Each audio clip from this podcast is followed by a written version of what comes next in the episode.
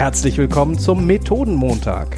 Starte mit uns in weniger als 10 Minuten lernend in deine Woche. Mit neuen Methoden für Workshops, Meetings und Retrospektiven. Mit deinen Gastgebern Florian und Jan.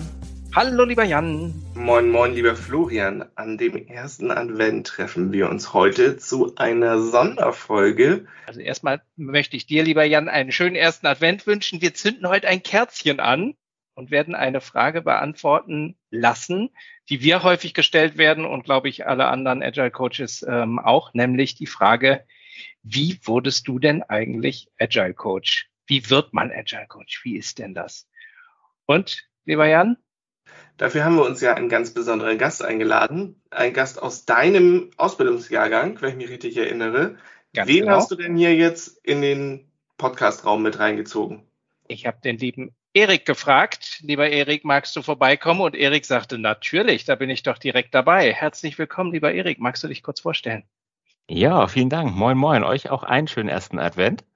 Ähm, ja, Erik, äh, ich bin jetzt seit 2017 im Agile Coaching unterwegs, äh, vorher viel im Projektleitungsmanagement äh, unterwegs und ja, bin da dann tatsächlich reingestolpert, arbeite jetzt aktuell äh, eben in einem kleinen Team oder mit einem kleinen Team von Agile Mastern, Scrum Mastern, äh, betreue die und äh, bin dafür zuständig, da auch tatsächlich den Agile Coaching Gedanken nach vorne zu bringen.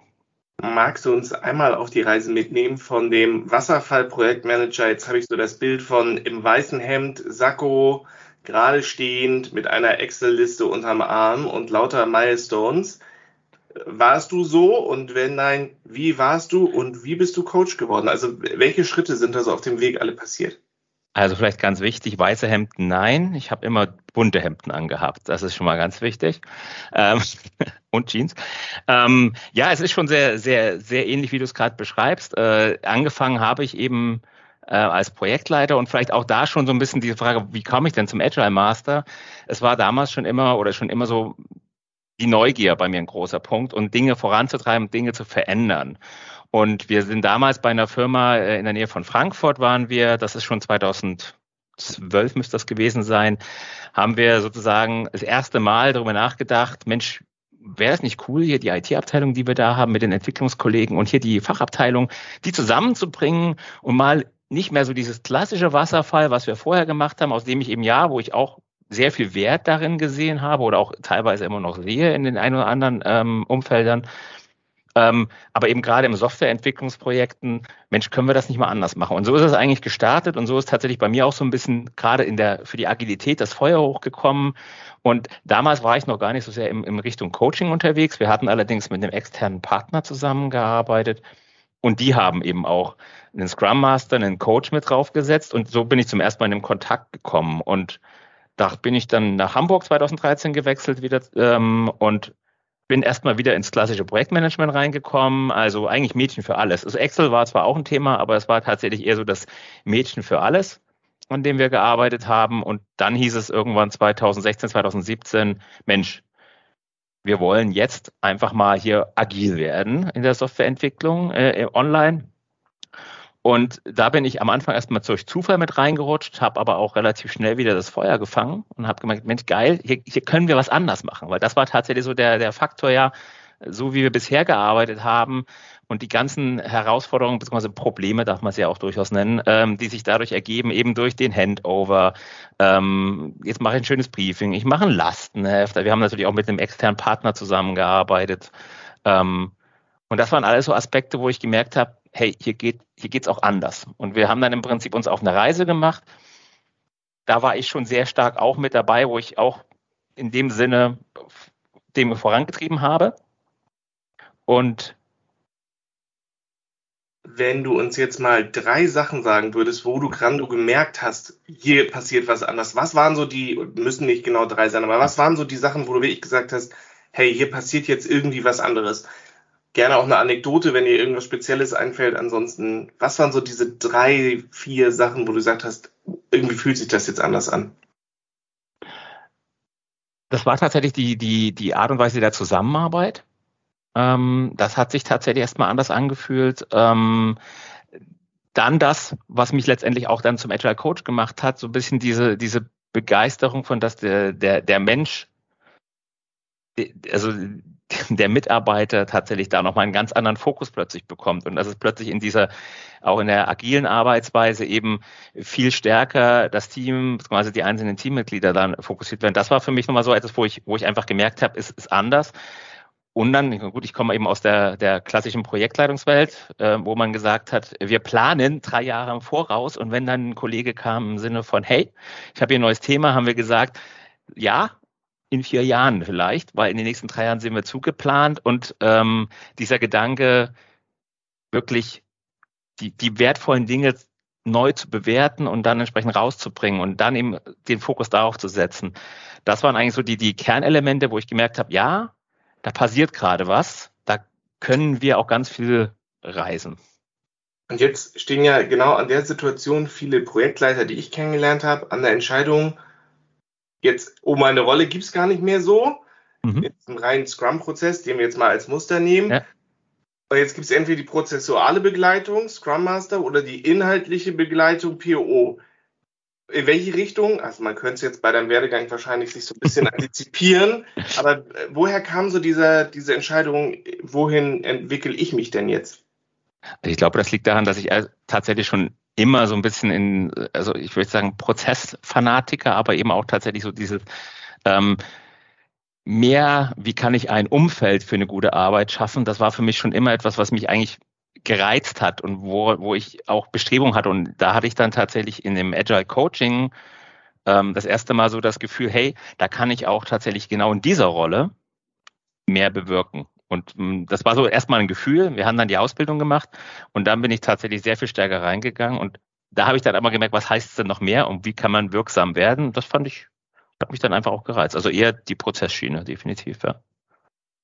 Das hast du schon gesagt, dann habe ich die Ausbildung gemacht und wir sagen immer allen, so eine Ausbildung macht was mit einem und so ein Rollenwechsel macht was mit einem und verändert einen selber. Hat dieser Schritt dich auch verändert und wie? Ja, ja, definitiv. Ich denke ganz anders. Also einfach von der Struktur, von der Methodenkenntnis, aber auch tatsächlich dieses Gefühl, also Reflexion, Reflexion, Reflexion ähm, war für mich vorher schon tatsächlich irgendwie ein Thema, aber das ist nochmal ganz anders geworden, wo ich sage, also gerade in dieser Ausbildung habe ich für meinen Teil natürlich auch viel im Sinne von den, den Zwist in der, als Führungskraft. Ich war dann auch damals junge Führungskraft und habe das sozusagen miteinander vereinbaren müssen. Ähm, und da waren ganz viele Fragen, die ich einfach mitgebracht habe in die Ausbildung und wo mir die Ausbildung tatsächlich geholfen hat, auch da Antworten zu finden und einfach auch für mich eine Klarheit ranzubekommen, wie kann ich methodisch an sowas rangehen. Also das, was wir eben tatsächlich auch viel ja dann in der Gruppe mit den Peers gemeinsam besprochen haben, wo wir gemeinsam Erkenntnisse ausgeteilt haben, das hat mir unheimlich viel geholfen, jetzt anders an, an Fragestellungen, an, an Themen, jetzt die im Agile Coaching sind, ranzugehen und die zu einer Lösung zu bringen. Würdest es also heute wieder machen, oder? Ich würde es auf jeden Fall wieder machen, ja. Was heißt denn bei euch, weil das ist ja etwas, wenn ich jetzt so mit den Leuten rede und sie sagen so, was machst du als Job? Ja, ich bin agiler Coach oder Agile Coach, damit fängt es ja schon an, sprichst du das Deutsch oder Englisch aus. Und jeder, mit dem du redest, denkt so an seine Firma und denkt so, ach ja, das machen die agilen Coaches da, dann bist du ja genau so einer. Was für einer von den Coaches bist du denn? Bist du, also was machst du? Puh. Ja, das ist, glaube ich, gar nicht so einfach zu beantworten an der Stelle. Ähm, weil mein, also gerade dadurch, dass ich eben auch in der, in der, in der Führungsrolle bin und eben das Team von Agile Coaches, Scrum Mastern äh, tatsächlich eben äh, äh, führe, äh, ist es ein sehr, sehr, sehr breites Spektrum. Einmal tatsächlich auch als Agile Coach im Führungskreis selber aktiv zu sein und dort entsprechende Impulse zu setzen, ähm, an der einen oder anderen Stelle auch wirklich äh, Coachings durchzuführen mit, mit, mit Kolleginnen und Kollegen im Führungskreis. Das ist so ein Thema, was ich sehr stark habe, eben natürlich im Hinblick auf die Transformation voranzubringen, ähm, Impulse zu setzen, ähm, Probleme, die wir da haben, auch anzugehen. Ähm, das ist so einer von meinen großen Themen. Und das andere ist tatsächlich eben ein Umfeld zu schaffen. Das ist für mich gerade jetzt das immer noch das, das der größte, größte Aufgabe, ein Umfeld zu schaffen, in dem tatsächlich die Agile Master oder Scrum Master ähm, ja wirksam werden können tatsächlich. Und das ist etwas, wo ich natürlich auch genau auf diese ganzen Themen, die ich gelernt habe in der, in der Schulung, äh, zurückgreifen kann, auf die Methoden, ähm, die einmal als Impuls mit reingeben kann und den Kolleginnen und Kollegen dabei helfen kann, einfach auch selber äh, eben zu reflektieren, ähm, solche Dinge zu tun, aber eben dann auch methodenbasiert daran zu gehen. Also ich denke da an die letzten Changes, äh, die wir bei uns in Teams gemacht haben, wo wir dann festgestellt haben, eben genau diese wunderschöne Kurve, die man gelernt hat. Ähm, und äh, man geht dann doch nochmal anders in so einen Change rein, wenn man dann äh, das bewertet, wo sind denn die Leute gerade eben? Also wirklich auch sich noch ein bisschen zurücknehmen und sagen, okay, äh, warum handeln denn die Leute gerade so, wie sie handeln? Das hat mir, also das, das ist tatsächlich was, was ich auch sehr viel an jetzt in meiner Rolle noch anwende.